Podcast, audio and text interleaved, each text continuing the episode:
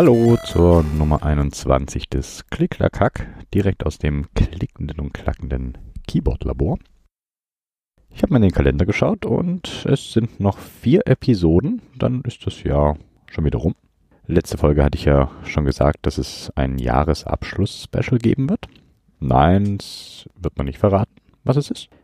Aber ich verrate euch, wer es für euch zur Verfügung stellt. Achtung, Spannung. Candy Keys ist der milde Gabenbringer des Jahresend-Specials. Und in der nächsten Episode verrate ich euch dann auch, was es ist und wie ihr an das Special rankommen könnt. Bleibt also spannend. Ich gehe direkt über zu den News. Da gibt es zwei Stück, eine gute und eine schlechte. Zum einen habt ihr vielleicht gesehen, Glorious Gaming hat äh, neue Keycaps vorgestellt. Zum einen die Celestial Fire und zum anderen die Ice Keycaps. Die Caps haben einen hübschen Farbverlauf auf der linken Seite. Was hat das Ganze nun in den News zu suchen und nicht in den Group Buys? Nun, es gibt doch verblüffende Ähnlichkeiten der Sets zu anderen Keycap-Sets von Designern, die wohl auch mit Glorious Gaming in Kontakt standen. Nun kamen die Sets bei Glorious Gaming allerdings raus ohne die Designer. Ich muss ganz klar dazu sagen, ich kann auch nur von draußen auf die Sache draufschauen und habe nicht die nötigen Background-Informationen, um hundertprozentig sagen zu können, wie das abgelaufen ist.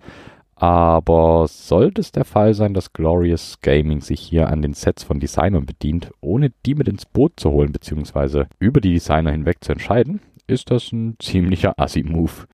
Aber wie gesagt, ich bin nicht in die Kommunikation involviert und ihr müsst euch da selber ein Bild von machen. Die zweite News, die ist ein kleines bisschen schöner. Und zwar feiert das Keyboard Builders Digest seinen ersten Geburtstag am 20.11. Und zum Geburtstag gibt es natürlich Geschenke und deswegen verlost der liebe Tamasch insgesamt 26 Giveaways äh, noch bis zum 20.11. Wie ihr daran noch teilnehmen könnt, das packe ich euch auch in die Show Notes. Viel Glück dabei, auf jeden Fall. Und ich mache weiter mit den Group Buys.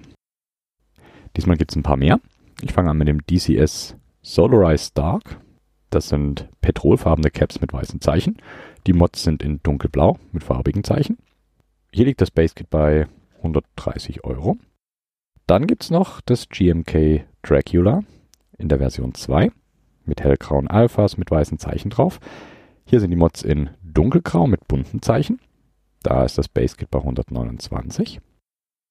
Dann gibt es dann noch das SA Geoma das hat dunkelgraue Alphas mit hellblauen Zeichen. Die Mods sind inverted, also hellblaue Keys mit dunkelgrauen Zeichen. Die Alphas sind hier bei 58 und die Mods genauso bei 58. Ganz, ganz hübsches Set. Dann gibt es noch das GMK Hootie Hoot Core. Das hat graue bis hellgraue Caps mit weißen Zeichen. Das Base Kit fängt hier bei 139 Euro an.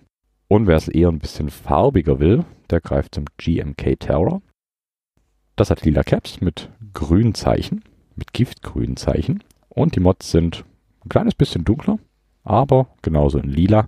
Und das Base Kit liegt hier bei 135 Euro. Diesmal gibt es auch wieder neue Switches. Wenn auch nur zwei Stück, aber es gibt neue Switches. Die ersten wären die Gatoron Mini. Das sind PCB-Mount-Switches, also mit 5 Pins, sind lineare Switches, sind nicht Factory Looped, Top und Bottom sind Gatoron Milky Tops bzw. Bottoms. Der Stem ist aus POM in Pink. Die Feder ist eine Gatoron Yellow Spring. Auslösekraft hat der Switch von 50 Gramm. Preislich sind die Switches bei 5,50 Euro für 10 Stück, also relativ erschwinglich. Und der Group Buy endet am 30.11. Und der zweite Switch ist der JWK Halo Halo. Das sind im Prinzip Recolored JWK Linear Switches. Das Housing ist in der Version 2 von JWK, haben insgesamt 4 mm Travel. Der Stem ist wie gewohnt aus POM, das Top Housing aus Polycarbonat, das Bottom Housing aus Nylon. Die Feder ist eine Goldfeder mit 63,5 Gramm. Der Switch ist PCB Mount und ist genauso wie der Gatoron Mini auch unlooped. Wer es also ein bisschen leichtgängiger braucht, muss selber loopen. Das waren mal die Group Buys und Switches. News und Neuigkeiten, aber die halte ich diesmal relativ gering. Gab wenig neue Sachen. Umso mehr Zeit für das Thema, über das ich heute mal reden möchte. Und zwar das Thema Debugging, beziehungsweise die Fehlersuche bei Keyboards. Stellt euch vor, ihr baut euer absolutes Traum-Keyboard. Ihr habt lange über die Switches nachgedacht, die ihr verbauen wollt. hat euren Foam für das Case perfekt zugeschnitten, die Parts auf die PCBs verlötet, alles zusammengebaut und euer absolutes Traum-Keycap-Set draufgepackt. Ihr schließt das Keyboard an und nichts funktioniert. Was nun? Naja, jetzt geht's an die Fehlersuche. Oder ans Debugging, je nachdem, wie man das nennen möchte. Die Idee zu der Episode hier hatte ich äh, schon lange. Nun hat mich der Alex angeschrieben, letzte Woche. Grund dafür war seine Ergo-Docs, die nur zur Hälfte funktioniert hat. Genauer gesagt nur die rechte Hälfte und die linke, die war komplett tot. Deswegen habe ich mir gedacht, es passt doch nichts besser als die Episode übers Debugging. Eins vorneweg, ich weiß mit Sicherheit nicht alles und wenn ich irgendwas vergesse, meldet euch gerne bei mir. Ich lerne nämlich auch gerne dazu. Bevor es aber zum Debugging selber geht, kurz ein paar Worte zum Aufbau der Tastatur beziehungsweise zur Funktionsweise. Wenn man die Funktionsweise nämlich einmal durchschaut hat, kann das ungemein helfen beim Debuggen beziehungsweise Finden der Fehler auf dem Keyboard. Keyboards sind ganz grob gesagt als Raster aufgebaut. Jede Taste hat quasi einen Knotenpunkt auf dem Raster. In einer der ersten Episoden hatte ich das mal, ich glaube, ansatzweise erwähnt. Am besten lässt sich das am Beispiel einer ortholinearen Tastatur sehen. Bei der ortholinearen sind die Tasten in klaren Zeilen und Spalten angeordnet. Am Switch selber sind zwei Kontakte. Wenn der Switch gedrückt wird, wird der Kontakt geschlossen und das Signal bzw. der Strom kann fließen.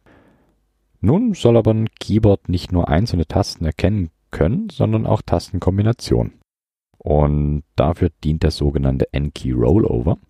Um den Rollover zu gewährleisten, braucht es pro Switch noch ein weiteres Bauteil, und zwar eine kleine Diode. Davon gibt es zwei verschiedene Grundarten. Das sind einmal die 1N4148 Dioden, die erlauben ein relativ einfaches Auflöten, weil sie doch große Bauteile sind im Vergleich zu der zweiten Variante. Das sind die SMD-Dioden. Da wird es ein kleines bisschen kniffliger, die auf den PCBs zu verlöten, denn die sind deutlich kleiner. Die Dioden erlauben den Stromdurchfluss prinzipiell nur in eine Richtung.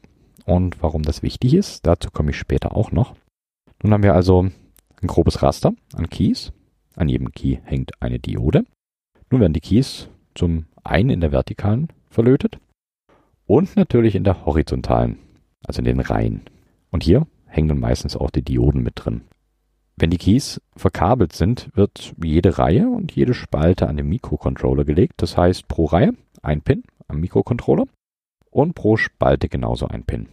Die Firmware auf dem Mikrocontroller regelt dann die Zuweisung zum jeweiligen Zeichen, das an dem PC ausgegeben werden soll.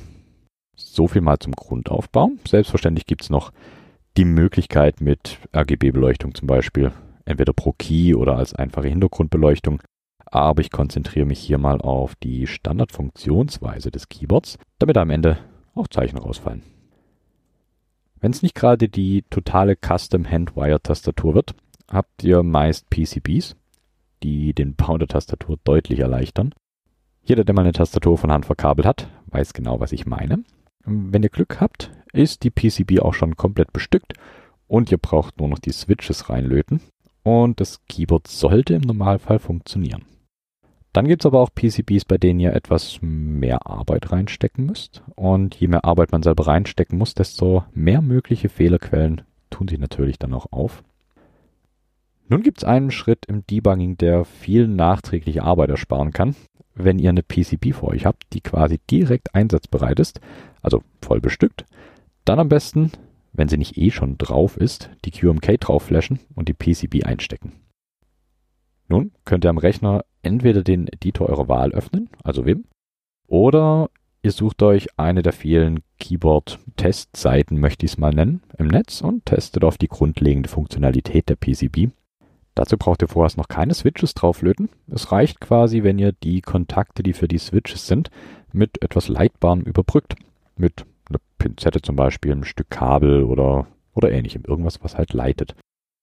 Und wenn ihr die zwei Pins überbrückt, sollte am Rechner das passende Zeichen ausgegeben werden. Das simuliert nichts anderes als, als einen gedrückten Switch. Das erspart euch, sollte die Tastatur nicht funktionieren und ihr habt alles schon zusammengebaut, alles wieder auseinanderbauen zu müssen. Also vorher auf jeden Fall PCBs testen, das erspart jede Menge Zeit und auch jede Menge Nerven. Also wenn die PCB funktioniert und alle Keys erkannt werden, kann die PCB ins Case und es sollte keine weiteren Probleme geben. Das war noch der relativ einfache Part und wenn alles reibungslos funktioniert hat, dann umso besser. Was nun aber, wenn einzelne Tasten nicht funktionieren oder gar die komplette PCB tot ist? Klar, entweder direkt an den Verkäufer wenden und Ersatz fordern, ist bei manchen Boards, die nicht wenig Geld kosten, bestimmt auch der bessere Weg. Denkt immer dran, bei sämtlichen Modifikationen, die ihr vornehmt, geht euch eine eventuell vorhandene Garantie flöten. Also gebt nicht mir die Schuld, wenn die irgendwann weg ist. Ein ganz gutes Beispiel hatte ich neulich hier. Auf eBay tauchen ab und zu Keyboards auf, die günstig und als defekt verkauft werden. Zum einen bieten die eine Menge Bastelspaß. Und selbst wenn es nicht funktioniert, hat man immer noch ein relativ günstiges Ersatzteillager bekommen. Ich hatte vor einiger Zeit eine 60% auf eBay ergattert, bei der laut Verkäufer die Taste Q nicht funktioniert. Der Rest aber wohl anscheinend wunderbar. Na gut, dann her damit. Und nun lag das Keyboard irgendwann vor mir. Was macht man als erstes? Richtig, einfach anschließen an den Rechner und schauen, ob alles funktioniert, wie beschrieben. Der Schritt ist quasi gleichzusetzen mit dem ersten Test der PCB von neu gekauften Keyboards. Also Wim auf, Taste für Taste durchgegangen. Nun, es war nicht nur Q ohne Funktion, sondern das ganze Cluster aus QW, Ausrufezeichen, Anführungszeichen und Tab. Schöner Mist. Da der Rest der Tastatur aber einwandfrei funktioniert hat und das Board zu dem Zeitpunkt nicht QMK-kompatibel war, kann ich eine Fehlkonfiguration der Firmware auf jeden Fall ausschließen, da ich davon ausgehen kann, dass der Vorbesitzer, glaube ich, eher weniger an der Firmware rumgeschraubt hat. Also weiter zum nächsten Schritt. Aufschrauben. Die meisten Plate-based Keyboards sind so aufgebaut, dass ihr erst die Caps runter macht und dann die Plate lose schrauben könnt und Plate und PCB einfach rausheben könnt. Dann ein kleines bisschen aufpassen, weil die PCBs meistens ein kleines bisschen, ich würde mal sagen, reingedreht sind in das Case, damit natürlich der Anschluss für das Kabel auch gut aus dem Case rausschaut und erreichbar ist. Deswegen nicht zu grob dran ziehen, nicht, dass ihr irgendwas beschädigt. Das erste, was dann passiert, ist die Sichtprüfung. Ich bleibe vorerst bei äh, Keyboards, die nur eine PCB haben. Split-Keyboards kommen später, aber auch noch dran.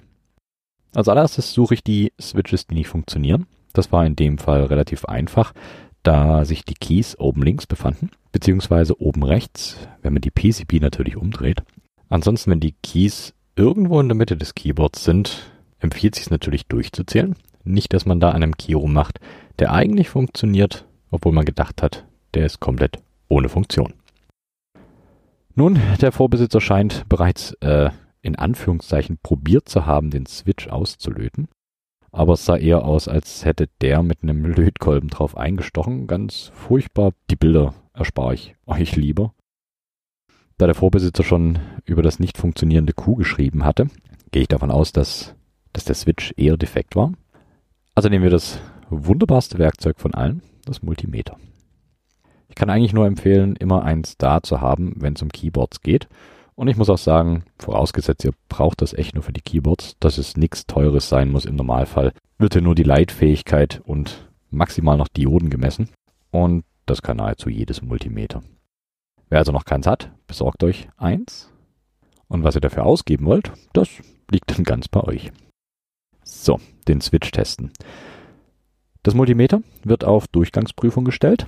Das ist meistens ein Symbol relativ ähnlich dem WLAN-Symbol. Das sieht aus wie, wie der kleine Fächer. Und manchmal auf der gleichen Schalterstellung wie die Widerstandsmessung.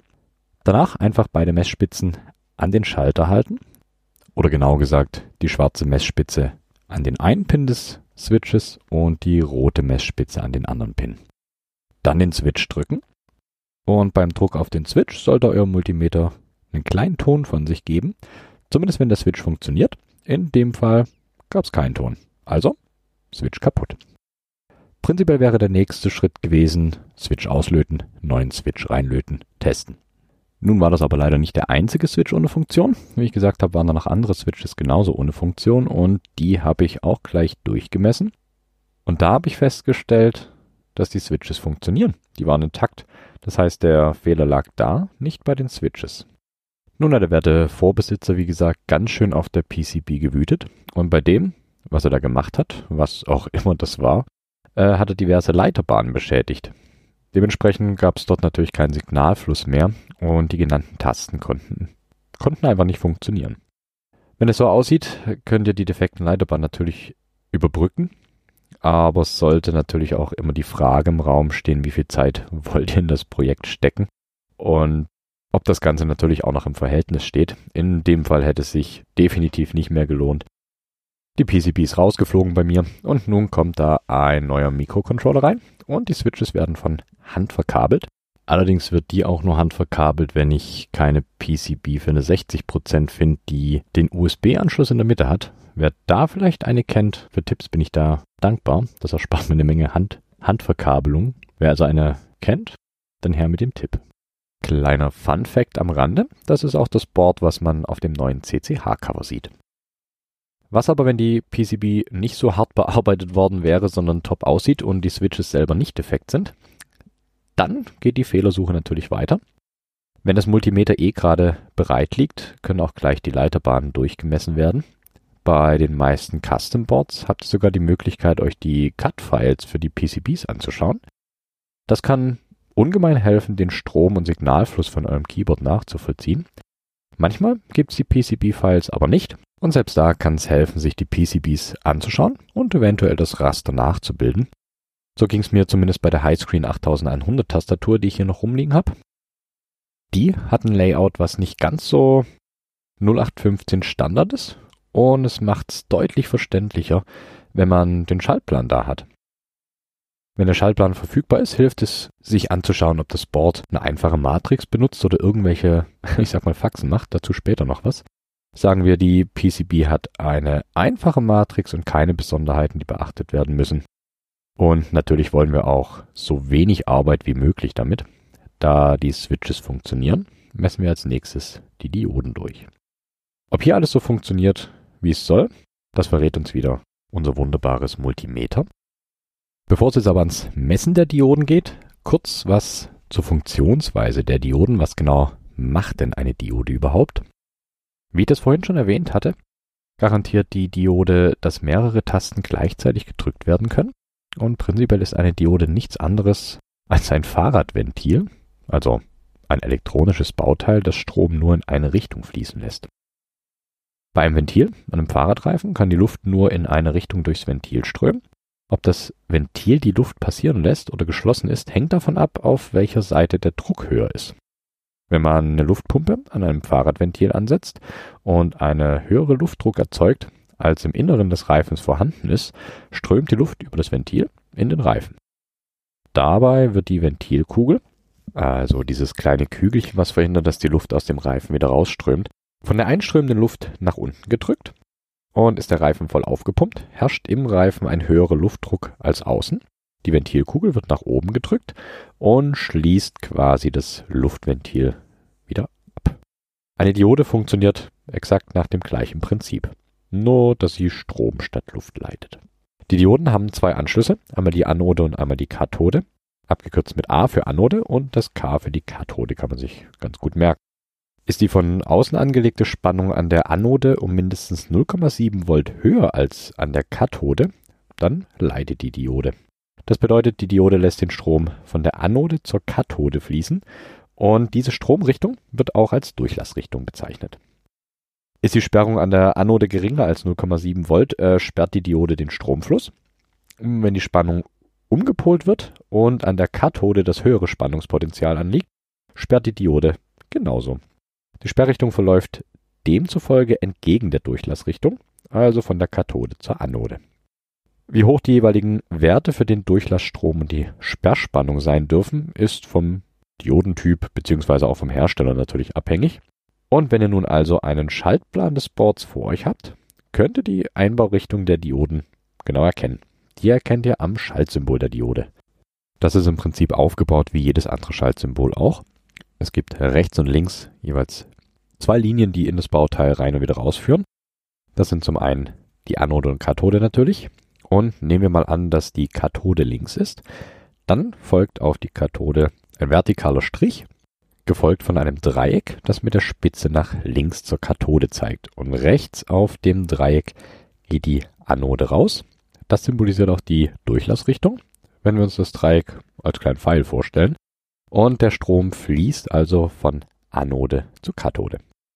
Auf dem Bauteil selber ist ein kleiner schwarzer Strich und der zeigt die Seite der Kathode an. Also da auf jeden Fall immer aufpassen, wie rum die eingebaut werden. Zum Messen der Diode nehmen wir also wieder unser wunderbares Multimeter und die meisten sollten einen Diodenprüfmodus haben. Der wird durch das Symbol gekennzeichnet, das ich euch gerade so wunderbar blühend beschrieben habe. Und was ich vorhin auch schon kurz beschrieben oder erwähnt hatte, ist, dass euer Multimeter eine schwarze und eine rote Prüfspitze hat. Das wird jetzt wichtig, denn die schwarze Prüfspitze kommt an die Kathode und die rote an die Anode. Bei Dioden, die intakt sind, zeigt das Multimeter nun Werte an. Bei Dioden, die auf Silikon basieren, sind das 0,5 bis 0,8 Volt. Und bei Dioden, die auf Germanium basieren, sind das 0,2 bis 0,3 Volt.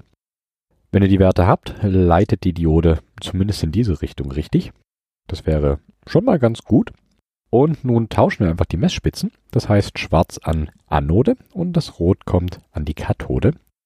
Bei einer intakten Diode bekommt ihr hier keinen Messwert, beziehungsweise ein OL auf dem Display, weil natürlich die Diode nur in eine Richtung leitet. Sind die Dioden allerdings irgendwie defekt, kann es zu zwei Effekten kommen. Es gibt die sogenannten offenen Dioden. Hier wird in beide Messrichtungen OL auf dem Display erscheinen, heißt die Diode lässt gar nichts mehr durch. Und dann gibt es noch die kurzgeschlossene Diode. Und bei der könnt ihr einen Spannungsabfall von 0,4 Volt messen, egal in welche Richtung ihr messt.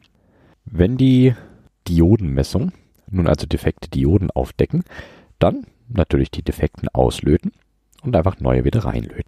Und wie gesagt, Einbaurichtung beachten ist nämlich ganz wichtig, da die Dioden nur in eine Richtung leiten. Es gibt auch den seltenen Fall, in dem ihr euch das Messen sparen könnt, nämlich wenn die Diode sichtbar beschädigt ist. Nun, Switches sind okay, Dioden sind okay, Keyboard funktioniert weiterhin nicht richtig. Mist. Jetzt kommt der Punkt, an dem man sich Zeit nehmen muss. Jetzt geht's ans Leiterbahnprüfen. Im Grund ist das relativ simpel, aber durch die Menge der Leiterbahn ist das relativ zeitintensiv. Ich mache mir für solche Fälle entweder einen Ausdruck des Schaltplans oder eine Skizze davon, um von Hand abstreichen zu können, welche Bahn ich bereits getestet habe. Geht natürlich auch ohne, aber dazu wäre ich zu chaotisch, deswegen braucht das, um da abkreuzen zu können. Also wird das Multimeter wieder auf Durchgangsprüfung gestellt. Nun geht man Bahn für Bahn durch und schaut, ob die Leitung gewährleistet ist, beziehungsweise ob da Strom durchfließt. Als Beispiel nehme ich hier mal eine Leiterbahn, die zwei Pole zwischen Switches verbindet.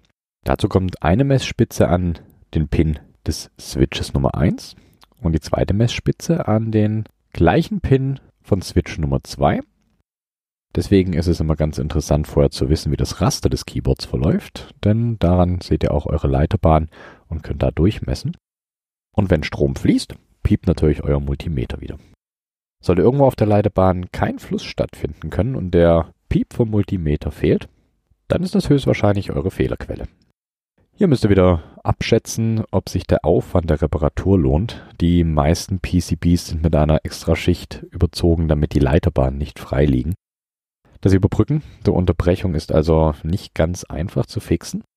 Feines Schleifpapier hilft hier. Äh, ihr könnt vorsichtig die oberste Schicht abschleifen, bis die Leiterbahn sichtbar wird und ihr das Überbrückungskabel auflöten könnt. Wenn ihr euch dafür entscheidet, dann seid allerdings wirklich vorsichtig, dass keine anderen Bahnen oder Bauteile beschädigt werden. Und auch beim Löten der Überbrückung muss natürlich darauf geachtet werden, dass der Lötzinn keinen Kurzschluss zu anderen Bauteilen erzeugt oder anderen Leiterbahnen. Also eine ziemlich, ziemlich frickelige Angelegenheit. Wenn das Ganze natürlich eine Leiterbahn zwischen zwei Switches beziehungsweise zwischen den Pins von zwei Switches betrifft, kann man sich das Freischleifen natürlich sparen und überbrückt einfach direkt von Switch-Pin zu Switch-Pin. So, Switches sind geprüft, die Dioden funktionieren, der Durchgang der Leiterbahn, den haben wir auch überbrückt und es funktioniert immer noch nicht. Ja, es gibt noch mehr Möglichkeiten für Fehlerquellen. Wenn ihr keine gekaufte, fertig bestückte PCB habt, sondern die Bauteile selber verlötet habt, ist die Lötstelle noch eine mögliche Fehlerquelle. Das Problem hatte ich auch bei der QEZ, die mir Jackie beschert hat. Alles fertig gelötet, getestet und einzelne Keys haben nicht funktioniert. Da ich bei der QEZ allerdings nur die Switches auflöten musste, bin ich stark davon ausgegangen, dass ich irgendwo beim Switch-Löten einen kleinen Fehler hatte. Es war dementsprechend relativ einfach, da den Fehler zu finden. Prinzipiell muss man sagen, Löten ist keine geheime Wissenschaft. Löten ist einfacher als gedacht und glaubt mir, wenn ich das kann, dann könnt ihr das auch. Es gibt aber trotzdem ein paar Details, die beachtet werden sollten beim Löten. Zum einen das Lot oder Lötzinn sollte immer nur dort sitzen, wo es hingehört. Deswegen eher weniger als mehr Lot nehmen. Wenn das Lot andere Leiter berührt, gibt's einen Kurzschluss und das Keyboard funktioniert nicht. Oder nur eingeschränkt. Außerdem gibt's noch die kalten Lötstellen. Diese leiten genauso wenig. Kalte Lötstellen sind meist matt und sollten einfach, einfach nochmal erhitzt werden und komplett neu verlötet. Die Löcher in der PCB für das jeweilige Bauteil sollten auch komplett gefüllt sein mit dem, mit dem Lot, damit die Stabilität der Lötstelle auch wirklich gewährleistet ist. Und beim Löten sollten allgemein gesagt folgende Punkte auf jeden Fall berücksichtigt werden. Die Temperatur vom Lötkolben sollte nicht zu niedrig sein, damit das Lötzinn auch durchgehend flüssig wird. Die Temperatur sollte allerdings auch nicht zu hoch sein. Wenn die Temperatur zu hoch eingestellt ist am Lötkolben, kann es sein, dass die Bauteile, die verbaut werden sollen, Schaden nehmen oder euch bei manchen Switches einfach Teile wegschmelzen. Habe ich auch schon gesehen. Beim Löten selber sollte mit dem Lötkolben niemals Druck ausgeübt werden auf die Lötstelle, sonst entsteht eventuell Spannung in dem Bauteil, die dann später zur Beschädigung führen können. Aufpassen, dass das Lötzinn natürlich sauber ist. Wenn Lötzinn daneben geht, am besten nicht wiederverwenden, sondern neues nehmen. Dann sollte die Lötspitze natürlich auch immer sauber sein, um Verunreinigung allgemein zu vermeiden. Nach dem Löten die Spitze natürlich direkt wieder säubern, damit sich gar nicht erst Schmutz auf dem Lötkolben selber ablagert. Und zu guter Letzt der Arbeitsplatz sollte natürlich auch einigermaßen staubfrei sein, dass da nicht irgendwelche Partikel in eure Lötstellen mit reinkommen.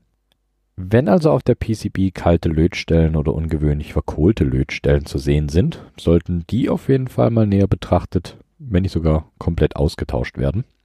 Entlöten geht ähnlich simpel wie das Löten selber. Die defekte Lötstelle wird erhitzt, bis das Lötzinn wieder komplett flüssig ist und dann direkt mit entweder der Lötpumpe abgesaugt. Lötpumpen kriegt ihr im Elektronikfachhandel eures Vertrauens. Sehr praktisch die Dinger. Oder mit einer Entlötlitze. Das ist ein kleines Kupfergeflecht, das erhitzt wird und das ebenfalls erhitzte Lötzinn einfach in sich aufnimmt. Auch ziemlich praktisch die Dinger. Und dann sind die Bauteile wieder lose und können entweder ausgetauscht werden oder halt komplett neu verlötet. Also wieder das alte Spiel. Switches sind geprüft, die Dioden funktionieren, der Durchgang der Leiterbahn ist gut, defekte Lötstellen sind auch repariert, aber immer noch keine Funktion. Ich kann sagen, zumindest werden die Fehlerquellen jetzt ein kleines bisschen weniger. Bevor jetzt der nächste Schritt kommt, auf jeden Fall testen, ob das Keyboard eventuell an einem anderen USB-Port am Rechner funktioniert oder mit einem anderen Kabel. Das ist eigentlich der allererste Schritt, aber aus dramaturgischen Gründen habe ich den erst jetzt hier eingebaut. Aber sollte man natürlich auf jeden Fall testen. Wenn also Kabel und USB-Port am Rechner funktionieren, super. Und wenn nicht, dann heißt es weitergraben. Die nächste Quelle für Dysfunktionalität eures Keyboards könnte zum Beispiel der Microcontroller sein. Wie ihr einen Microcontroller debuggen könnt, das weiß ich nicht. Beim Keyboard reichen drei einfache Indikatoren. Leuchtet die LED am Mikrocontroller beim Einstecken und der Mikrocontroller wird vom PC erkannt, dann würde ich einfach sagen, der ist in Ordnung. Und wenn die LED nicht leuchtet beim Einstecken, dann ist er kaputt und muss ausgetauscht werden. Der zweite Indikator zeigt sich beim Flashen vom Mikrocontroller. Wenn die Firmware ohne Probleme drauf geflasht werden kann, sollte der Mikrocontroller auch funktionieren. Wenn es beim Flashen allerdings zu Problemen kommt, dann liegt das entweder an der verwendeten Config oder an der fehlerhaften Firmware-File. Und je nachdem, welchen Mikrocontroller ihr benutzt, muss der natürlich auch beim Flashen beachtet werden. Also ob ihr einen Atmega 16U2 oder Atmega 32U4 benutzt, macht einen kleinen Unterschied aus. Für Fehlerquelle Nummer 3 kann der Schaltplan weiterhelfen. Das Microcontroller Board leitet alle Pins des Microcontrollers, also des kleinen Prozessorchips, nach außen zu den einzelnen Pins. Das sind auch die Pins, an die die Reihen und Spalten des Keyboards bzw. der Keyboard Matrix gelötet werden. und im Schaltplan ist vermerkt, welche Zeile und welche Spalte an welchen Pin muss. Im Falle von PCBs sollte das eigentlich kein Problem sein.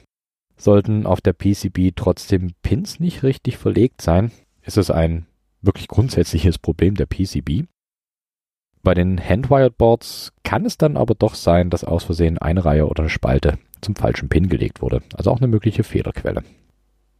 Was da wirklich gut weiterhelfen kann, ist das kleine Tool namens kbfirmware.com. Das ist ein wunderbar feines kleines Online-Tool und das hilft dabei erstens für das Layout die perfekte Matrix zu finden und zweitens die Reihen und Spalten auf die richtigen Pins zu legen. Also gerade bei Handwired Keyboards ist das ziemlich zeitsparend und hilft ungemein weiter. Und am Ende fällt sogar noch die passende Firmware aus dem ganzen Tool raus. Also klein und fein ist vielleicht die falsche Bezeichnung für das Tool. Ihr könnt damit auch Layer und Key Layouts konfigurieren. Also ziemlich, ziemlich cool. Die Firmware also einfach auf den Mikrocontroller packen und dann sollte das auch funktionieren. Vorausgesetzt natürlich alles richtig verkabelt. Also nochmal von vorn. Switches, check. Dioden, check. Durchgang der Leiterbahn, check. Reparierte Lötstellen, check. Der Mikrocontroller, check. Funktion, nope. Wenn ihr jetzt noch keine funktionierende Tastatur habt, dann weiß ich leider auch nicht weiter. Zumindest bei regulären, nennen wir sie Einbrett-Tastaturen, also bei Nicht-Split-Keyboards. Denn bei den Split-Keyboards gibt es nämlich noch ein paar Spezialitäten, würde ich es mal nennen. Und wie ich vorhin erwähnt hatte, hat mir der Alex geschrieben mit dem Problem, die er mit der Ergodox hatte. Das Problem war folgendes. Die rechte Seite funktioniert und die linke Seite ist komplett tot. Also kurz zur Ergodox, das ist eine Split mit zwei Seiten, die im Standard mit einem TRRS-Kabel verbunden werden. Also einem Kabel, das einem Kopfhörer-Klinke-Anschluss gleicht. Und bei Custom Split Keyboards gilt immer, die sind nicht hot swappable, also nicht von den Switches her, sondern von der Verkabelung. Also prinzipiell immer erst die beiden Seiten verbinden und das dann an den Rechner geben mit dem Keyboard. Sonst kann man sich da wirklich eine komplette Seite schrotten. Und was ich gehört habe, ist, dass die TRRS Buchsen und Kabel wohl relativ anfällig für Fehler sind. Also am besten auch da immer mal Ersatz im Haus haben. Und nun sind bei der Ergodox aber auch noch andere Besonderheiten gegeben. Auf der Ergodox ist das Mikrocontroller-Board horizontal angeordnet.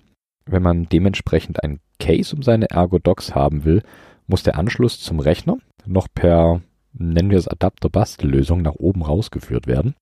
Das ist Geschmackssache, aber gut. Bei der Korn beispielsweise werden die 5 Volt vom Mikrocontroller direkt per TRRS an die andere Hälfte durchgeleitet, so dass die Korn direkt am Mikrocontroller angeschlossen werden kann und auch funktioniert. Nicht so bei der Ergodox. Die Ergodox greift die 5 Volt an dem Adapterstück ab und gibt sie dann weiter an die linke und die rechte Seite. Das heißt, wenn die rechte Seite der Ergodox direkt am Mikrocontroller angeschlossen wird, bekommt links kein Strom und funktioniert nicht. Ohne Erfahrung oder die Schaltpläne sehr, sehr schwer zu erkennen. Der Impuls, der kam vom Vlies, also hier vollste Verneigung vom Meister himself. War zwar in dem Fall nicht die Lösung, aber ich habe was dazugelernt. Was hatten wir noch probiert bei der Ergodox? Es waren zwei Tage Support-Marathon. Und das ist remote natürlich auch nicht immer, nicht immer das einfachste. Bei der Ergodox können einzelne kleine Kontakte gebridged werden. Die haben wir auch gebridged, hat aber nichts gebracht. Wir haben den 5 Volt vom Teensy direkt an die 5 Volt der USB-Buchse gelegt. Also so dass prinzipiell dieses kleine Adapterstück wegfällt und die Ergodox direkt am Teensy angeschlossen werden kann. War nicht der Fehler, der war ein anderer. Und zwar eine winzig kleine Bridge, die falsch gelötet war. Also auch beim Zusammenbau eurer Tastatur, wie immer, höchste Konzentration. Nun gibt's aber auch den Fall, dass ihr euer Keyboard fertig habt und es funktioniert. Soll, soll schon mal vorkommen. Ihr steckt euer Keyboard also in den Rechner, öffnet wieder Vim und merkt, dass irgendwas nicht stimmt. Das kann zum einen daran liegen, dass ihr sonst nie Vim benutzt und erst in den Insert-Mode wechseln müsst. Oder es liegt am Keyboard. Bei ersterem solltet ihr an euren Vim-Skills feilen und bei zweiterem lohnt es sich als allererstes mal eine der Standard-Keyboard-Test-Websites zu besuchen. Die gibt's auch wie Sand am Meer.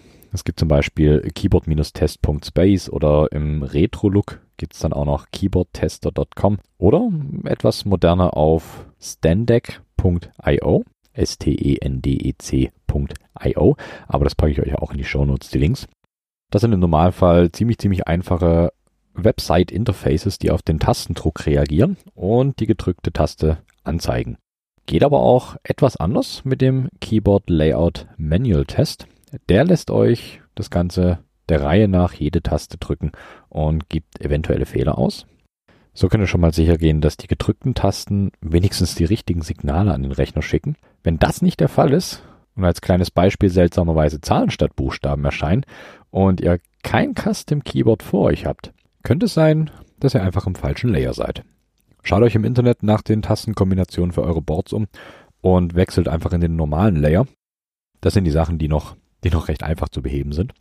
Anders sieht's aus, wenn doch ein Custom Board vor euch liegt und unerwartete Zeichen ausgibt. Wenn auf dem Keyboard die QMK läuft, ist das meistens kein Problem, denn dank QMK kann direkt auf dem Keyboard debuggt werden. Einzige Voraussetzungen sind die folgenden. In die rules.mk muss ein Eintrag rein, und zwar der console-enable ist gleich yes.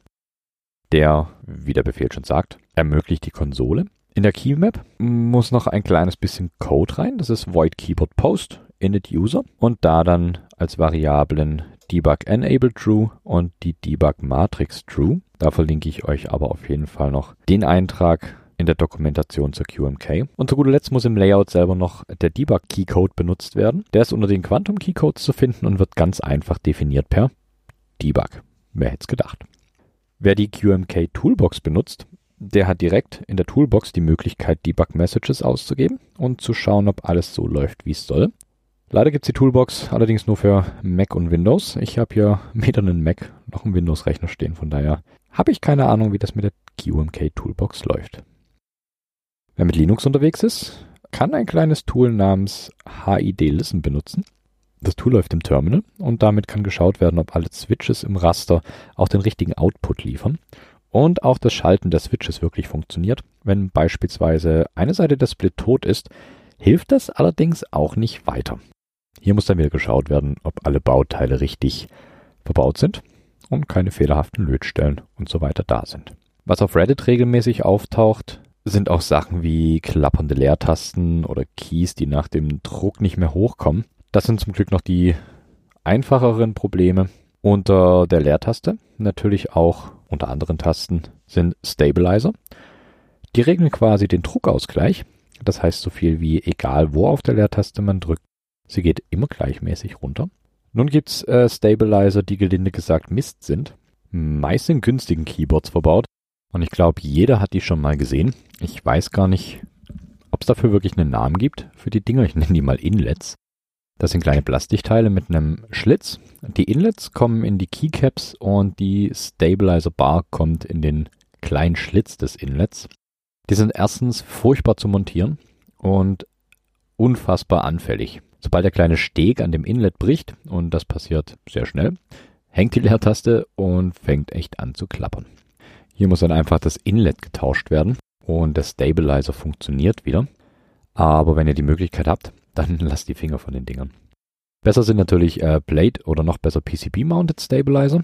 Die sind deutlich stabiler und haben in sich weniger Spiel und Klapperei. Und der Vorteil ist, die können sogar geloopt werden. Es kann natürlich auch hier mal vorkommen, dass ein Stück am Stabilizer-Stem bricht, aber das kommt eher, eher selten vor. Der Nachteil ist, dass in dem Fall die Reparatur deutlich aufwendiger ausfällt, weil die Stabilizer natürlich ganz anders im Keyboard integriert sind. Ist der Stabilizer also defekt, klappert die Taste oder sie hängt, was so viel heißt, dass wenn sie gedrückt wird, einfach nicht mehr hochkommt. Der Effekt kann aber auch andere Ursachen haben. Wer beim Looping von Switches nicht sorgsam vorgeht, kann versehentlich zu viel Loop im Bereich der Feder haben und den Switch blockieren. Also auch hier gilt weniger ist mehr. Was auch eher selten vorkommt, ist folgender Fehler. Ihr sitzt am Keyboard und plötzlich steigt Rauch auf und euer Keyboard fängt Feuer. In dem Fall löschen, wegwerfen und sucht euch ein anderes Hobby. Spaß beiseite. Bleibt in dem Hobby und hört weiter meinen Podcast. Es gibt also wirklich eine Menge Punkte, die man prüfen kann und auch mit relativ wenig Aufwand, wenn ihr den zeitlichen Aufwand wegrechnet, reparieren kann. Es lohnt sich also, sein Keyboard mal näher anzuschauen, denn meistens kann es auch echt repariert werden, wenn es irgendwo einen Schaden gibt. Mir bleibt eigentlich nur noch zu sagen, danke fürs Zuhören. Und wenn ihr was auf dem Herzen habt, dann schreibt mir natürlich gerne. Wie und wo, das findet ihr alles auf klicklackhack.de. Ich kann nur sagen, vielen Dank. Und natürlich viel Spaß mit dem kleinen Stück Musik, was jetzt noch kommt. Das kommt diesmal von Captive Portal und nennt sich Me As. Geht mal in eine klein wenig andere Richtung, aber ich finde es trotzdem ziemlich cool. Bis zum nächsten Mal. Macht's gut.